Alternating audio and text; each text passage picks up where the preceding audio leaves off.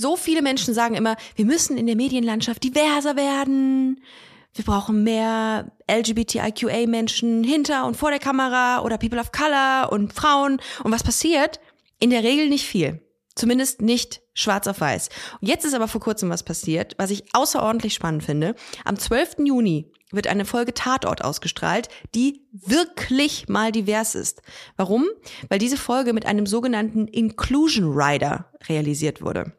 Ziel des aus Hollywood stammenden Konzepts ist eine möglichst vielfältige Besetzung vor und hinter der Kamera. Das heißt, Frauen, People of Color, Personen des dritten Geschlechts, Menschen mit körperlicher oder geistiger Behinderung, LGBTIQA, plus Menschen sind in die Produktion involviert und das ist mega. Die Initiative dazu kam von der Regisseurin Mia Spengler und Mia war heute bei Busenfreundin zu Gast und hat mir sehr, sehr interessante Sachen dazu erzählt und einen Ausblick gegeben, wie sie das Thema Diversität in der Medienlandschaft in der Zukunft einschätzt. Also lehnt euch zurück, holt euch eine Tüte Popcorn und genießt die neue Folge Busenfreundin, der Podcast. Busenfreundin, der Podcast mit Ricarda Hofmann.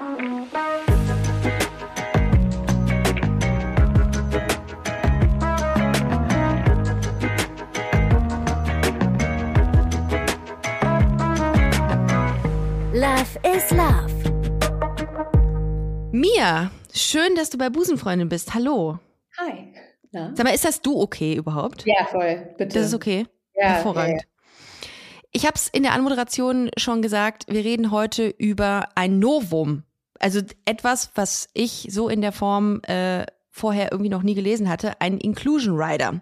Darüber reden wir heute und über die Tatortfolge, die äh, damit produziert wurde und über dich. Und ich habe äh, tatsächlich einiges über dich in Erfahrung gebracht. Das Internet hat mir was verraten. Uh, okay, Ähm, bin ich selber auch gespannt. Sehr gerne. Ach, ich glaube, diese Sachen, die ich gefunden habe, die hast du wahrscheinlich auch alle selber freigegeben und sind auch offensichtlich. Du bist, Ich hoffe. 19, du bist 1986 in München geboren. Das heißt, du bist 35. Ja, das ist korrekt. Vorneweg, du bist, ähm, du bist Regisseurin.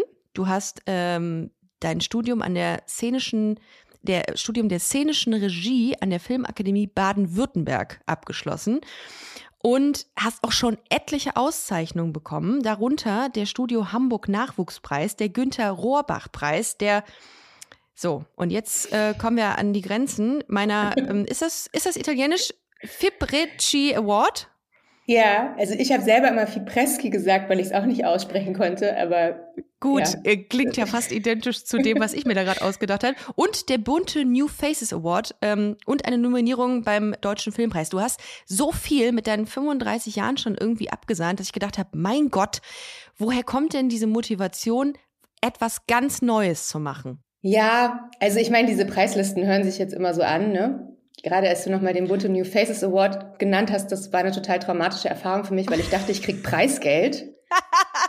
ähm, weil das war so eine fette Veranstaltung und ich dachte so geil, ich bin reich und habe dann und das war wohl, der war wohl mal dotiert und ich habe dann echt so zwei Monate, das war kurz nach der Uni und ich war total broke und dachte dann, okay, ich habe jetzt 10.000 Euro gewonnen, habe dann allen Leuten, denen ich Geld geschuldet habe, irgendwie Ach, zum Scheiße. Essen eingeladen und so richtig, Ach also Scheiße. weit über meine Verhältnisse gelebt. Und dann habe ich irgendwann angerufen, weil die Kohle nicht kam und war so, sag mal, also irgendwie ist da noch nichts auf meinem Konto eingegangen, wollt ihr noch Ja. meine Kontoverbindung haben? Und dann waren die so, ähm, ja, der Preis ist leider nicht dotiert. war so, Äh, da, es gibt so nur am Arsch, es war so schlimm. es, es gibt nur eine Ja. Goodie-Bag, Frau Spengler. Ja, es war wirklich Aber mit so. ganz tollen halt Duschgels. Ganz tolle. Duschgels. Ja. Und dann nicht mehr. Ähm, ja, das war traumatisch. Fiel mir gerade wieder ein. Das ist alles auch schon ein bisschen her und das war hauptsächlich Ja. in meinem ersten Kinofilm, der auch gleichzeitig mein Abschlussfilm war. Ja. Ja. Ich find's krass. Ich find's krass, dass du äh, die erste bist. Ich habe überall recherchiert. Du bist eine, du bist die erste Person, die sagt, ey, mir ist das hier alles viel zu undivers. Ist das eigentlich das Gegenteil von divers? Ich muss das mal nachgucken. Ähm, ich möchte das schwarz auf weiß sehen, dass eine Produktion alle Lebensrealitäten, sag ich mal, inkludiert. Mit einer, mit einem Instrument, mit einer, mit, mit einer Mechanik, die in Hollywood schon etwas gängiger ist, mit dem Inclusion Rider. Wann äh, kannst du ganz kurz mal erzählen, wie du dazu kamst, wie du diese, dieses, äh, diese, ja, diese Mechanik irgendwie gefunden hast, wie du gedacht hast, das ist es vielleicht für mich. Wie kam das? Ähm, ja, also tatsächlich ist es so gewesen, ich habe so das Gefühl, es ändert sich jetzt gerade auch, aber ähm, dass wenn ich gesagt habe, ich mache Regie, hm. mir die Leute das grundsätzlich nicht geglaubt haben. Dann war es so ein bisschen, ach so, nee, ich dachte, du machst Schauspiel und was für Regie machst du? Also es wurde, es war so ganz, weil ich so ein Sondervogel war für eine lange Zeit, also als junge Frau, POC, ähm, in diesem Regiebusiness, dass halt die Leute das auch irgendwie gar nicht so richtig ähm, annehmen konnten. Mhm. Ähm, Hä, aber weil das, weil das ähm, bei Regie in der Regel Männer dominiert ist? Es ist sehr männerdominiert. Ähm, also ich glaube, es ändert sich jetzt auch ne, auf den Filmhochschulen. Okay. Ich war 2009 auf der Filmhochschule. Da war, glaube ich, vor mir ein Jahrgang, wo gar keine Frauen drin waren. Wir waren dann zu zweit. Nach mir war, glaube ich, auch wieder ein Jahrgang, wo gar keine Frauen drin waren oder nur eine. Also es war wirklich, wirklich sehr ähm, unterbesetzt. Und ich ja. weiß auch noch, ich wollte damals ähm, also ich habe ja in Ludwigsburg studiert, mhm. das war für mich schon ein massiver Kulturschock. Ich komme ja eigentlich aus Hamburg oder bin da aufgewachsen. Und dann kam ich da an und war so, okay, ich glaube, das äh, ist nicht so meins und wollte das dann wieder absagen. Und dann haben die mich eigentlich da reingequatscht und waren so, ey, bitte komm, so, wir brauchen Frauen im, äh, im Regiejahrgang und so, und haben mich da so reingequakt eigentlich. Es gibt noch einen Frauenslot. Wirklich? In der, in der Comedy, also, das heißt das immer sehr, es ist noch ein Frauenslot frei. Ja, also und dann halt auch so die Kombo aus äh, Frau und Migrationshintergrund. Tatsächlich ist diese Thematik mhm. wahrscheinlich auch die Antwort auf deine Frage, weil ich dann auch, als meine Karriere irgendwie losging und ich Angebote mhm. bekommen habe, ähm, die auch gut bezahlt waren, ganz oft auch wieder angefragt wurde, weil ich eine Frau bin und einen Migrationshintergrund habe. Mhm.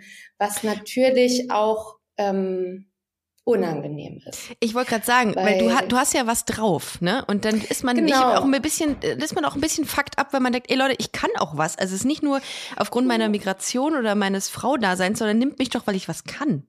Ja, ja, weißt du, am Ende, wenn mir das Projekt Spaß macht, ähm, ist mir eigentlich egal, warum ich jetzt auf den Job gekommen bin. Ich bin mhm. jetzt nicht so von abhängig, dass irgendjemand in den oberen Reihen das wirklich durchdringt. Mhm. Das Problem ist eher, wenn die mich deswegen fragen. Wie mhm. divers kann das Projekt dann sein? Ähm, weil oft wirst du dann eben angefragt, weil die es halt sonst verkackt haben. Weil halt halt wieder mal ein 60-jähriger weißer Autor über ein türkisches 16-jähriges Mädchen schreibt und dann denken die, die mit dem koreanischen Migrationshintergrund könnte das jetzt bedienen. Also alleine der ganze ja. Gedankengang ist so fakt, dass man halt ja, man wird frustriert und ich habe wirklich ja. auch hart gearbeitet, um irgendwie in diesem Job Geld zu verdienen. Das war auch total wichtig für mich ähm, Geld zu verdienen. Also ich habe das nie gemacht, Voll. um mich irgendwie, also es war einfach klar, ich muss Geld verdienen. Es war nicht so, dass es äh, klar, man muss ja auch seine Miete bezahlen. Ja, genau. Und es war auch tatsächlich für mein Selbstbewusstsein total wichtig. Also mhm. Mm, ich habe auch gar nicht geschnallt, dass das ähm, gar nicht so leicht ist im Film. Mhm. Ich bin halt irgendwie auf diese Filmhochschule gekommen und ich dachte dann immer, ich krieg auf jeden Fall irgendwann gut Geld. Und dann mhm. irgendwann in der Mitte des Studiums hat irgendjemand so eine so einen Graphen rausgeholt, dass von unseren Abgängern die Hälfte dann was ganz anderes macht und niemals damit Geld verdient. Und ich war so, was? What? Das war irgendwie war keine Option für mich. Naja, however, also das, ähm, als es dann losging, worüber ich total dankbar war, war das dann aber auch relativ schnell meine Realität, wo ich halt Anfragen gekriegt habe und mich einfach überhaupt nicht wohlgefühlt habe, die anzunehmen.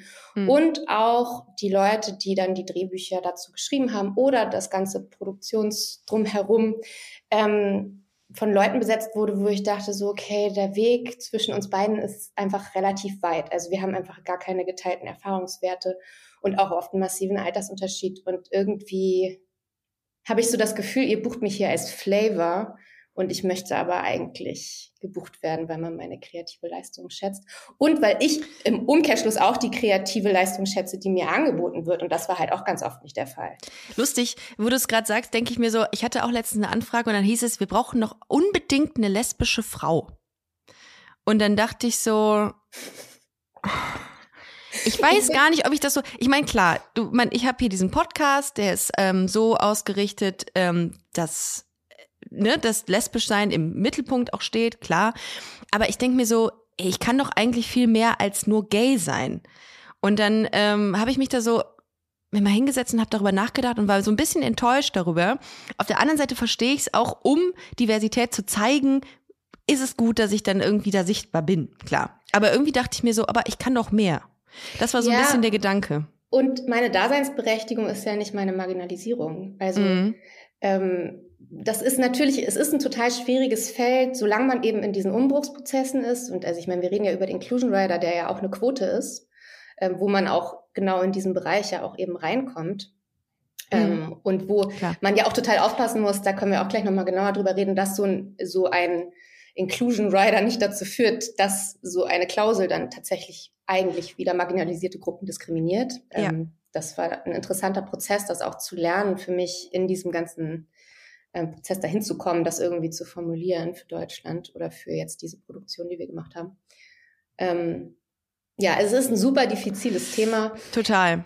Um auf deine Frage zurückzukommen, so wie kam es, dass du dich dafür interessiert hast? Ja. Es war tatsächlich so, ähm, dass ich erst relativ spät realisiert habe, wie toxisch eigentlich mein Arbeitsumfeld ist und auch schon mein Ausbildungsumfeld war. Mhm. Ähm, und ich glaube, das war auch deswegen, weil ich eben in so einem Survival-Modus war, ähm, wie eben bei vielen Sachen, wo man eigentlich lieber davon ausgehen möchte, dass einem nichts Böses passiert ist, dass alle nett zu dir waren und sich das eben so einredet, bis dann irgendjemand sagt, so, oh ja, mir ist voll die traumatische Sache passiert, das und das, und dann hörst du das an und denkst so, ah ja, das ist mir auch passiert ah ja, und das ist, das ist mir eigentlich auch passiert. Und das ist mir auch, ah scheiße, okay, das ist mir alles passiert. Mhm. Und dann hat man ja diesen ätzenden Realisationsprozess, der total wehtut, wo einem so klar wird, oh fuck, also ich bin überhaupt nicht unversehrt durchgekommen, wie ich mir das jetzt die letzten zehn Jahre eingeredet habe, sondern ich habe auch echt richtig psychisch geblecht für bestimmte Situationen, ähm, in denen ich mich eigentlich machtlos gefühlt habe oder ähm, schutzlos und auch niemand im Team irgendwie darauf geachtet hat, dass ich geschützt werde. Und mhm. ähm,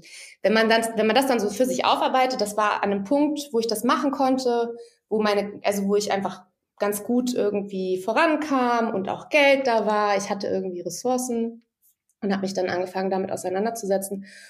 Und in diesem Prozess, also wenn es dir einmal aufgefallen ist, ähm, das kennst du ja bestimmt auch, dann kann man nicht mehr zurück. Das ist krass, ist es so, voll dann spürst du es die ganze Zeit, du siehst es die ganze Zeit, alles ja. fällt dir auf, jede, jede Bemerkung, die in die Richtung geht, auch wenn sie vielleicht nicht so gemeint ist, was auch immer ja. das genau heißt, ähm, tut irgendwie du, weh. Man ja? ist so übersensibilisiert manchmal, habe ich das Gefühl. Ja, aber es ist, glaube ich, ein guter Prozess. Also mittlerweile, das hat sich auch schon wieder verändert, ne? aber es ist ein guter Prozess, weil ich glaube, also selbst wenn du halt irgendeiner Form von Ausgrenzung ausgesetzt bist und selbst wenn du glaubst, dass du es gut wegsteckst, zahlst mhm. du ja psychisch dafür. Klar. Also wenn man jetzt sagt, jeder hat irgendwie 100 psychische Euro jeden Tag. So. Und dann bist du halt in einem Umfeld, was dich in irgendeiner Form ausgrenzt. Und du mhm. bist eine betroffene Person. Dann zahlst du einfach von deinen psychischen 100 Euro schon mal jeden Tag irgendwie 20 dafür, mhm. dass du das ganze Zeug irgendwie abkämpfen musst. Voll. So, ne?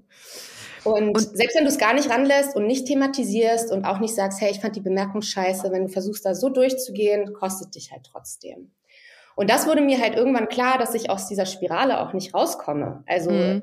dass ich, solange ich mich, also wenn ich mich nicht positioniere, zahle ich. Wenn ich mich positioniere, zahle ich auch, weil da muss ich Grabenkämpfe führen, die eigentlich mit meiner Arbeit nichts zu tun haben.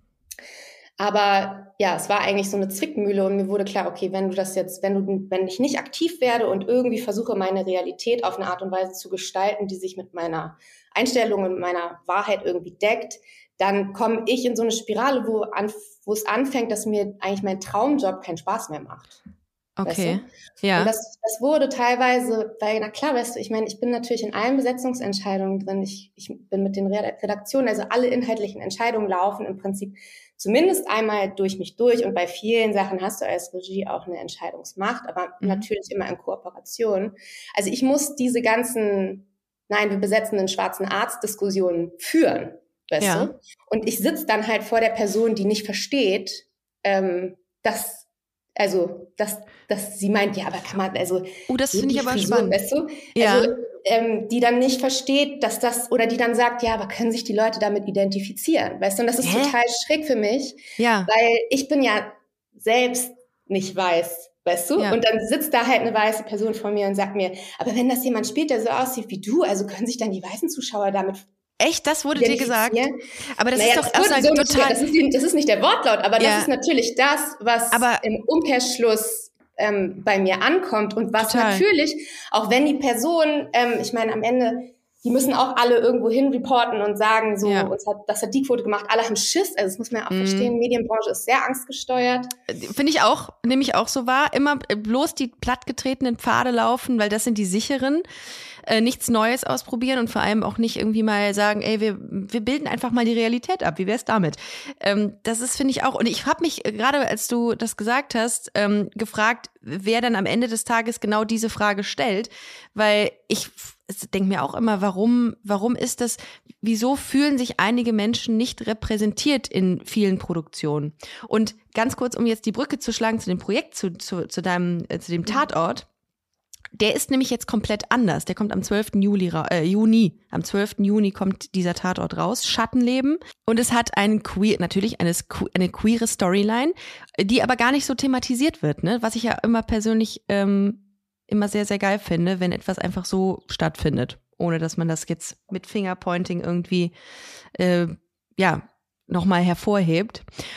Und für diese Tatortfolge, die am 12. Juni äh, in der ARD ausgestrahlt wird, ist jetzt ähm, die Besetzung ein bisschen anders verlaufen über dich.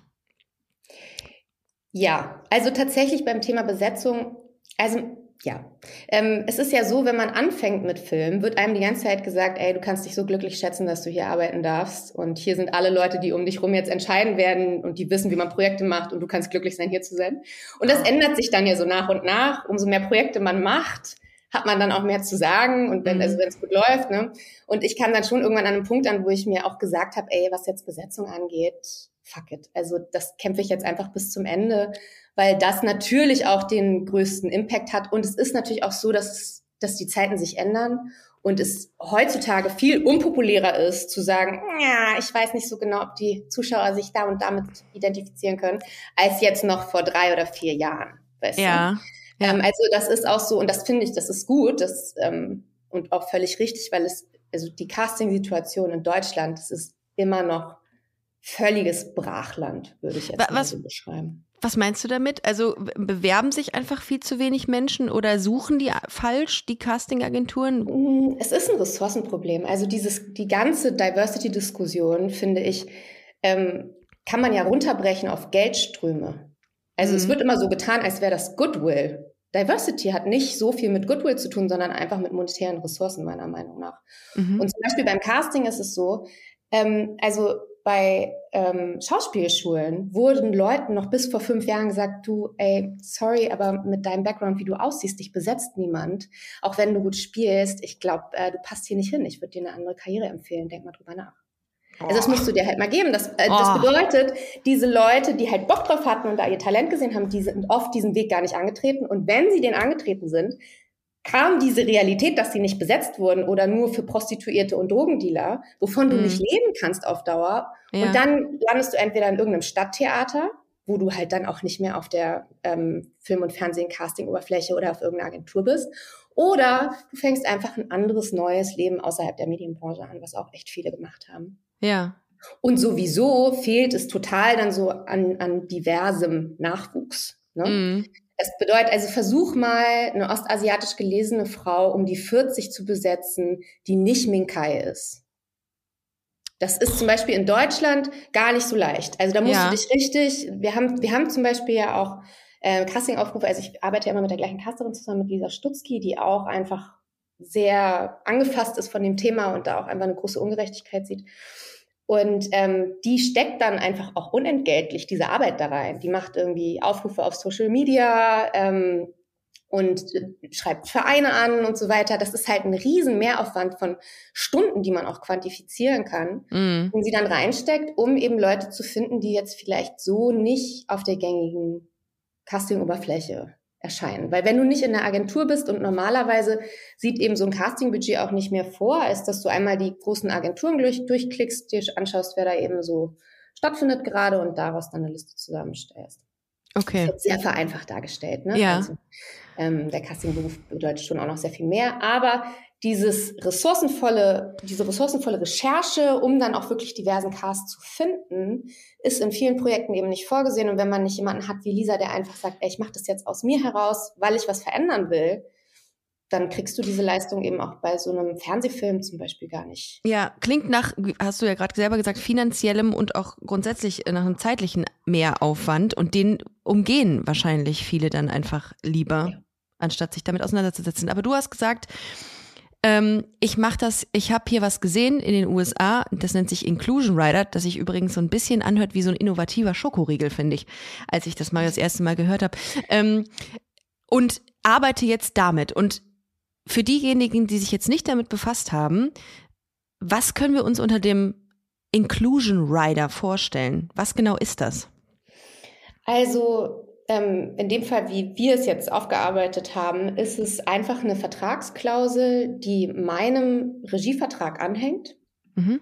die die Produktion dazu verpflichtet, ähm, bestimmte ähm, Diversitätsprozentsätze vor und hinter der Kamera zu gewährleisten.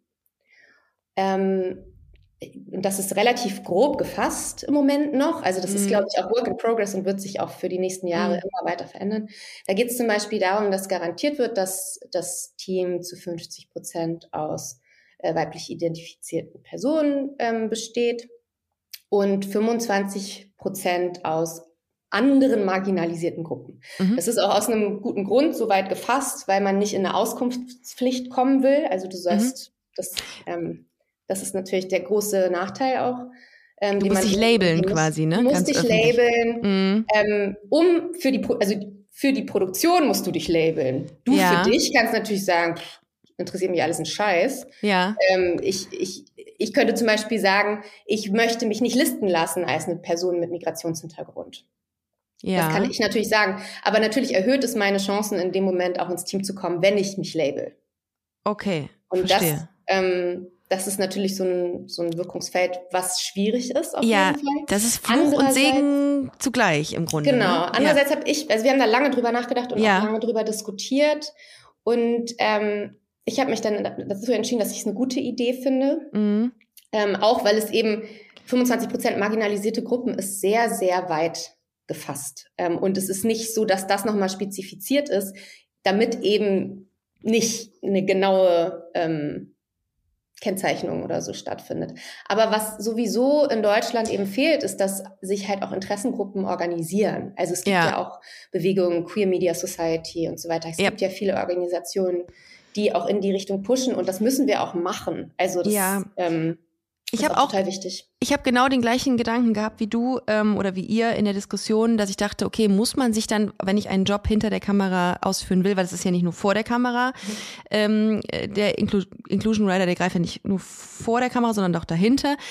Das heißt, ich werde mehr oder weniger auch gezwungen, mich zu labeln. Da habe ich gesagt, hm, ist ja im Grunde Fluch und Segen zugleich, aber letzten Endes ist es ja auch ein Sprungbrett. Das ist ja so wie der, weiß ich nicht, wie die Frauenquote, nenne ich es jetzt mal. Ich glaube, so eine softe Möglichkeit, langfristig einen diverseren Cast zu etablieren oder eine diversere Medienlandschaft, wenn man das so sagen kann, zu etablieren.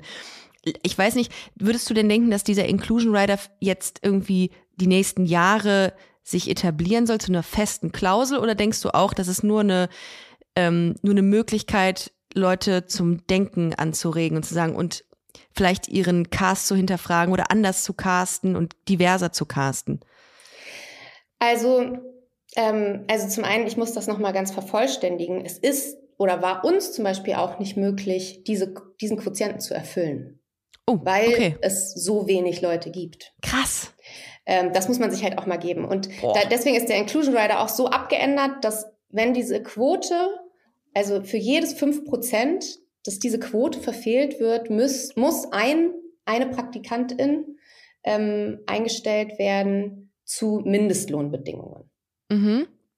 Ähm, das bedeutet, dass man zumindest anfängt, den Nachwuchs reinzuholen, wenn man ah. schon ein Team nicht besetzen kann.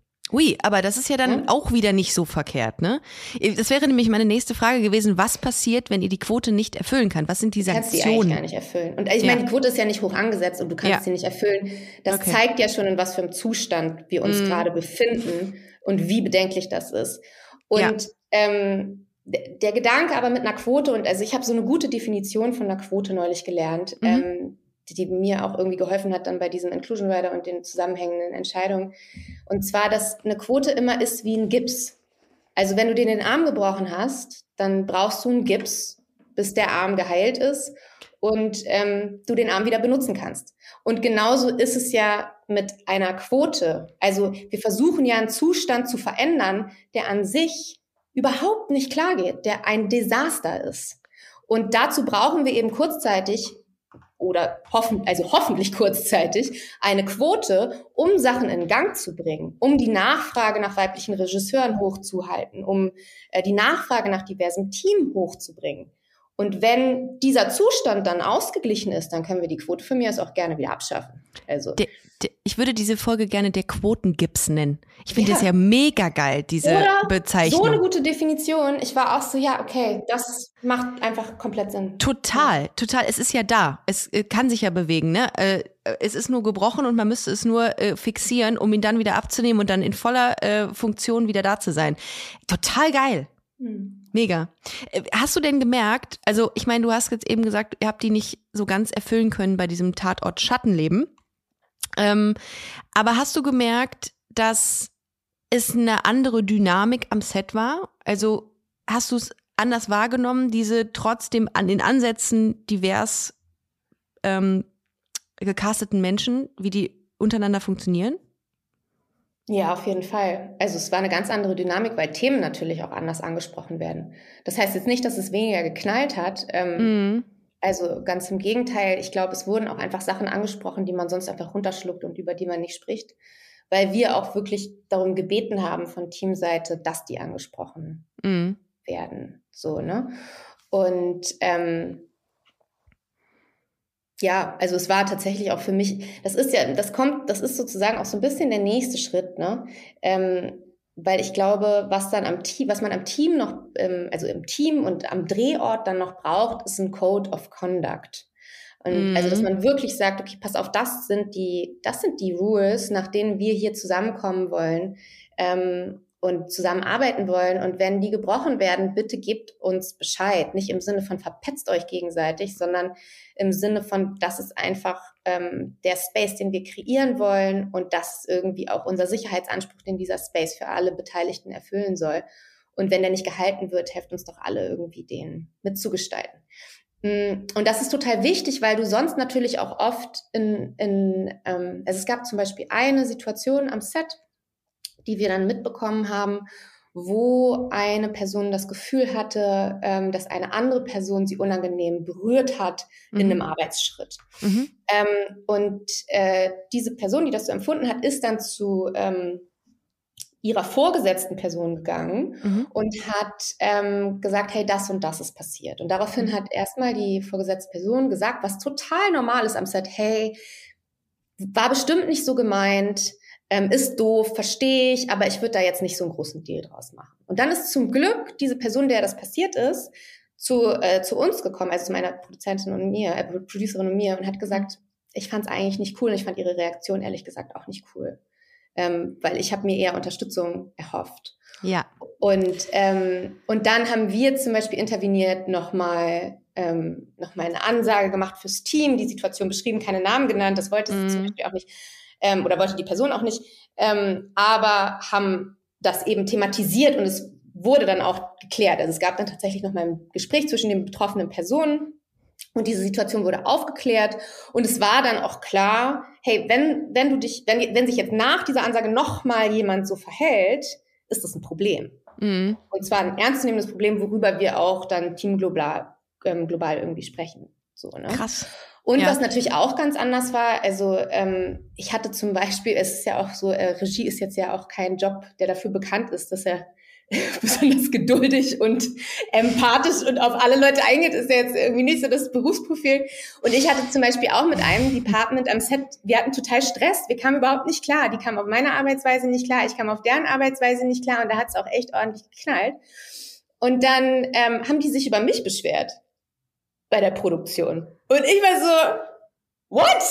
Jemand beschwert sich über mich und war natürlich erstmal egomäßig total angepisst, aber musste dann natürlich auch, weil ich da überall irgendwie Inclusion da draufgeschrieben hatte und von wegen jetzt sind hier flache Hierarchie, musste ich natürlich drauf eingehen, was ich vielleicht selber in einer anderen Situation überhaupt nicht gemacht hätte, muss ich fairerweise einfach sagen. Ah, und aber auch, auch spannend dann. Ja. Gab es dann ein klärendes Gespräch, wo wir uns ausgesprochen haben und danach konnten wir total gut zusammenarbeiten. Und das war zum Beispiel ah. was, äh, war eine total tolle Erfahrung für mich, ähm, die natürlich am Anfang auch irgendwie scary war, dass ich irgendwie dachte, oh Gott, jetzt wird hier, wird hier meine Autorität angezweifelt, aber dann im Nachhinein ähm, viel besser als jetzt in anderer Situation irgendwie so seinen Stiefel durchzuziehen, wo ich auch einfach nochmal viel über mich gelernt habe, weil natürlich wachse ich, bin ich auch in eine Struktur reingewachsen, die total hierarchisch ist und mhm. ähm, ja auch einfach sehr anfällig für Machtmissbrauch und da musste ich mich ja genauso reflektieren wie alle anderen Beteiligten auch. Das ist ein gutes Stichwort. Die meisten Positionen, hast du ja eben auch gesagt, ähm, sind ja von etwas älteren weißen, von Cis-Männern wahrscheinlich bekleidet. Ist das so, würdest du sagen, dass ein Großteil der Medienbranche Angst vor so einem Inclusion Rider hat und sagt, oh nee, oder? Jetzt müssen wir den Scheiß machen. Würdest du sagen, so eine Haltung herrscht jetzt? Ja, noch? absolut. Okay. Ähm, also tatsächlich begegnet mir diese Haltung auch ganz mhm. klar. oh, nervig. Stellen. Jetzt will die Spengler schon wieder hier mit ihrem Inclusion Rider um die Ecke kommen. So nach ja. dem Motto kann ich mir vorstellen. Also ich glaube, niemand sagt mir das so ganz ins so. Gesicht. Ja. Aber also wir hatten, neu, wir hatten neulich einmal so eine Situation, wo es auch um den Inclusion Rider ging mit meiner Agentin und mir. hatten wir so einen Zoom-Call. Mhm. Und sie hat mir danach erzählt, ich war schon raus. Ähm, und sie hat mir danach erzählt, ähm, sie hat aufgelegt, also, also alle gingen so raus und mhm. sie war so im letzten Moment des Rausgehen und hörte sie nur die Gegenseite so, oh, machen und so den Kopfhörer wegwerfen, weißt du? Die sind natürlich genervt. Und Liebe ich ehrlich, sowas. Ja, ja, total, das war sehr ja. lustig. Ähm, es hat auch immer was, es ja. hat auch immer was damit zu tun, dass Dinge anders gemacht werden mal. Und da haben ja viele Probleme mit, ne? Also wenn Dinge nicht so sind wie immer. Ja, da auf jeden Fall auch. Aber auch da ist es so, ähm, dass ich wieder zurückkomme auf meine Aussage mm. von vorher, es ist ein Ressourcenproblem. Mm. Weil im Prinzip, was ich mache, ist, ich nehme die Produktionsfirmen in die Pflicht. Mhm. Und die Produktionsfirmen sagen, auch nicht ganz zu Unrecht, oh Mann, warum müssen wir uns jetzt um die Scheiße kümmern? Wir sind doch noch nur ein Rädchen in diesem Riesensystem ja. und wir müssen jetzt hier irgendwie die Drecksarbeit dann für alle übernehmen und mhm. dafür zahlen, also weil es kostet ja am Ende. Ne? Mhm. Wir hatten zwei PraktikantInnen, äh, zumindest Lohnbedingungen am Set, die haben natürlich gekostet. Klar. So, ne?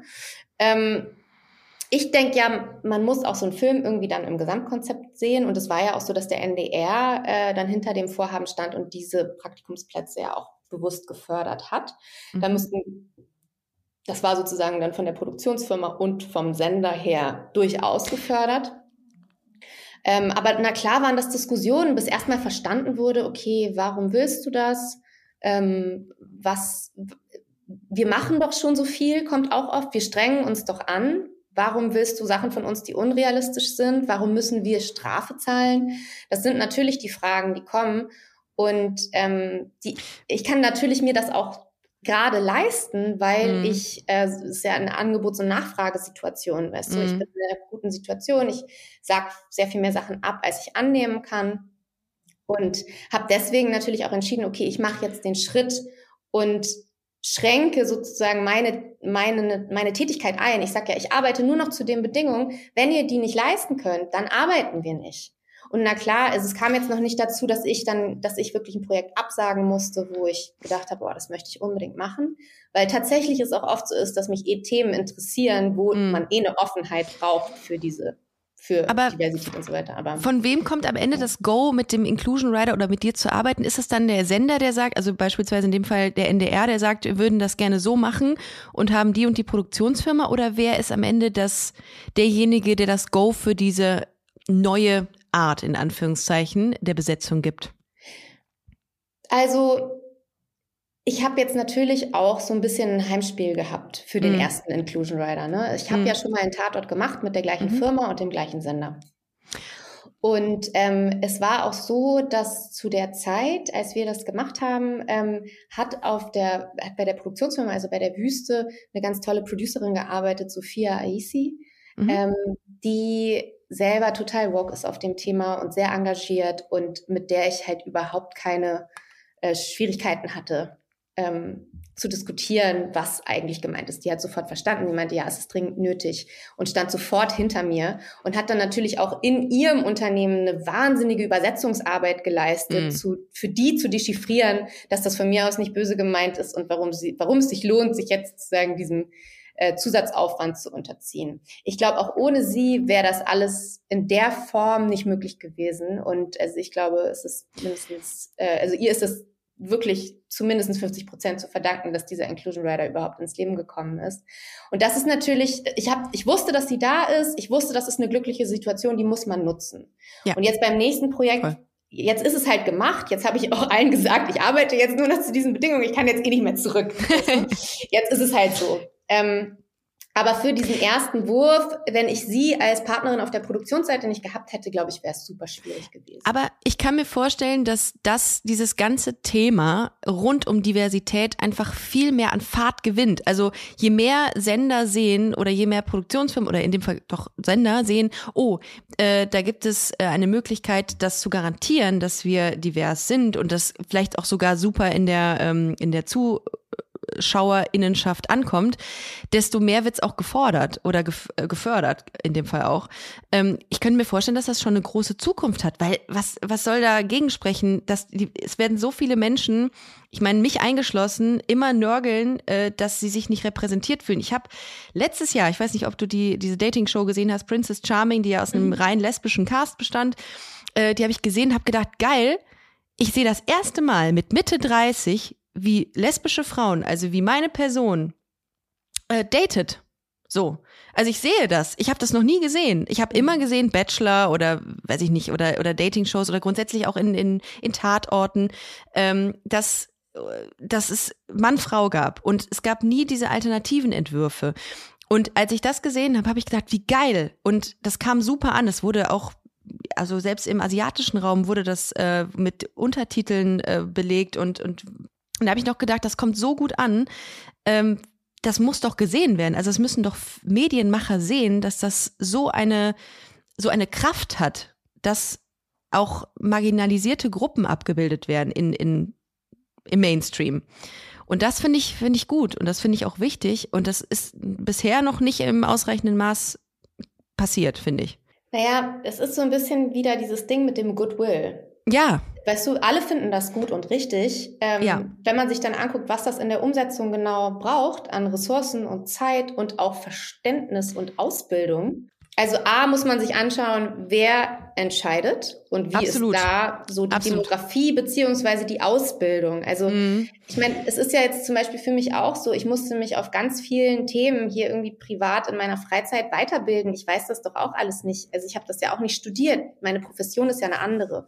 Das war zum Beispiel auch ein Grund für mich, warum der Inclusion Rider gut für mich war, weil ich habe nicht vor, Aktivistin zu werden. Ich möchte Regie machen. Das ist das, was ich gut kann und was ich für den Rest meines Lebens gerne machen möchte, ist schreiben und Regie führen. Ich mhm. möchte nicht auf irgendwelchen Diversity-Panels sitzen und erklären, mhm. warum die deutsche Medienlandschaft mehr Diversität braucht. Das ist nicht meine Baustelle. Eigentlich. Das sollte Voraussetzung sein. Das sollte einfach gegeben sein, diese, dieses, genau. dieses Mindset mit der diversi diversen Besetzung, ja. Und was ich damals mhm. hoffte, als ich eben mit diesem Inclusion Rider anfing, war, ey geil, ich mache das einfach an meinen Vertrag dran und dann muss ich gar nicht mehr drüber Ach, reden. Du Scheiße, ja, und da wird das eine Riesenwelle jetzt, ein Riesenthema. Jetzt bist du in diesem Podcast hier. Zwei gebackfired tatsächlich. Ja. Das war wirklich genau das Gegenteil von dem, was ich mir eigentlich erhofft hatte, dass ich weniger darüber reden muss. Ähm, gut, aber ich hoffe, es ist eine Übergangsphase und ich hoffe, ähm, dass es sich, ich, also es, ey, mich schreiben fast täglich irgendwie Kollegen an, sagen, kannst du mir das Ding rüber schicken und so. Wir wollen Geil, aber das, das ist ja auch ein Zeichen, ne? Weil es natürlich ja für uns Regisseure und gerade wenn du auch noch irgendwie in einer betroffenen Gruppe bist, es Dein Leben mhm. ist einfach besser. Du gehst einfach schlafen, fühlst dich nicht schmutzig, weißt du, nach mhm. einem Tag am Set. Das ist, ja. ey, unvaluable, weißt du, das kannst du gar nicht in, in, in Geld fassen, was das, was das bedeutet. Oh, das finde ich aber mega geil. Ich, das, daran sieht man auch, dass du das wirklich mit absoluter ähm, Begeisterung mit Herz machst, finde ich. Oder einfach aus Entlastung auch, ne? Ist einfach so, ja. Oder sich nicht schmutzig zu fühlen. Ja, ja, ja, ja das finde ich gut. Ist, es, ich habe schon das Gefühl, dass es auf jeden Fall für die Psyche einen guten Effekt hat, auch wenn der Weg dahin erstmal. Hat, hat eigentlich äh, diese Act-Out-Kampagne dir da in die Karten gespielt oder spielt sie? Ähm, die hilft, alles hilft. Ja. Gut. Also ich glaube, in dem Punkt ist einfach wirklich viel hilft viel und mhm. ähm, ja, ich glaube, wichtig ist, ist bei all diesen Sachen, dass man sie intersektional betrachtet. Also ich hatte auch neulich irgendwie einen Anruf, wo sie meinten, ja, und jetzt hier grünes Drehen und so weiter. Und dann ja. meinte ich so, ja, ey, ich bin dabei, wenn ihr bei uns dabei seid, weißt du? Also, weil, ja, ich finde, man muss halt die Themen im Ganzen, dieses ganze, ja, aber das ist doch jetzt wichtig und das andere nicht, das finde ich halt wahnsinnig schwierig, weil wenn es dirty ist, ist es halt dirty und dann ja. ähm, es ist egal, ob die eine Seite halt sauber ist. Ne? Ja, wir können nur grün oder divers. Also eins müssen wir ähm, äh, entweder oder. Ähm, Man muss sich ja. da entscheiden. Ich mein. Schmutz oder Klimaschutz? Man weiß es nicht. Aber ich finde das sehr, sehr geil. Also ich, äh, ich habe hab das gelesen und war auch, ähm, bin auch das erste Mal über diesen Begriff gestolpert. Und ich finde, das ist ähm, ein sehr guter Zugang, um künftig mehr Diversität und das, um die Realität abzubilden. Sagen wir es so, wie es ist. Es soll einfach die Realität abgebildet werden. Mehr ist es ja nicht. Am Ende des Tages. Genau, und man muss sich halt, man muss sich halt überlegen, wo man, wo die Hebelwirkung ist. Ne? Mhm. Und bei den Kreativen und zum Beispiel auch bei Schauspielern, da gibt es halt eine Hebelwirkung, weil die immer mehr Angebote haben, als sie drehen können. Mhm. Und ähm, klar ist es, also soll man, soll man die Sachen auswählen, wenn man die Sachen machen will, so, ne? Und das, Voll. glaube ich, kann man jetzt auch niemandem vorschreiben, sich so eine Klausel an den Vertrag zu hängen. Aber ich glaube, dass es bei vielen auch ein natürliches Bedürfnis ist, das zu tun. Was wünschst du dir ähm, im Hinblick auf deine Arbeit und die, ja, die, die Abbildung der Realität? Ich, ich hoffe einfach, dass ich weiter meine Arbeit machen darf, so wie ich sie gerne machen möchte. Und dass ich weiter lernen darf und dazulernen darf und Fehler machen darf und dafür kritisiert werde und ähm, daraus lerne. Also das ist irgendwie auch das Tolle an meinem Beruf, dass man da so ständig sich weiterentwickeln darf. Ähm, und was so generelle Repräsentation in den Medien angeht, wünsche ich mir, dass die Leute ihre Aufklärung ein bisschen mehr selber in die Hand nehmen und sich dafür auch ein bisschen mehr zuständig fühlen. Ich hoffe, dass das so kommt. Ich würde es dir wünschen und ich würde es uns allen wünschen, denn das ist ja natürlich das Schönste, wenn man ähm, Produktionen sieht, wo äh, einen mit einer Selbstverständlichkeit ähm, Menschen aus allen Magie, Magie komm noch mal rein. Und das ist natürlich das Schönste, wenn man sieht, dass in Produktionen ähm, Menschen aus marginalisierten Gruppen abgebildet werden und man das nicht hinterfragen muss. So, das ist eigentlich das, äh, das ist geil. Ja. Insofern habe ich auch einen riesen Respekt, äh, was deine Arbeit angeht und fand es mega, dass du heute hier bei Busenfreundin zu Gast warst. Schön, ja, ich auch. Hat Spaß gemacht. Sehr, sehr gerne. Und wie gesagt, ihr Lieben, denkt dran, am 12. Juni äh, wird die Tatortfolge Schattenleben ausgestrahlt und die solltet ihr euch unbedingt angucken im NDR beziehungsweise in der ARD. Produktionsfirma war Wüstefilm und äh, Regie geführt hat Mia Spengler, die heute zu Gast war. Vielen Dank, Mia. Danke dir. Bis nächste Woche, ihr Lieben. Das war Busenfreundin, der Podcast mit Ricarda Hofmann. Mehr gibt's unter www.busen-freundin.de oder auf Instagram busenfreundin-podcast.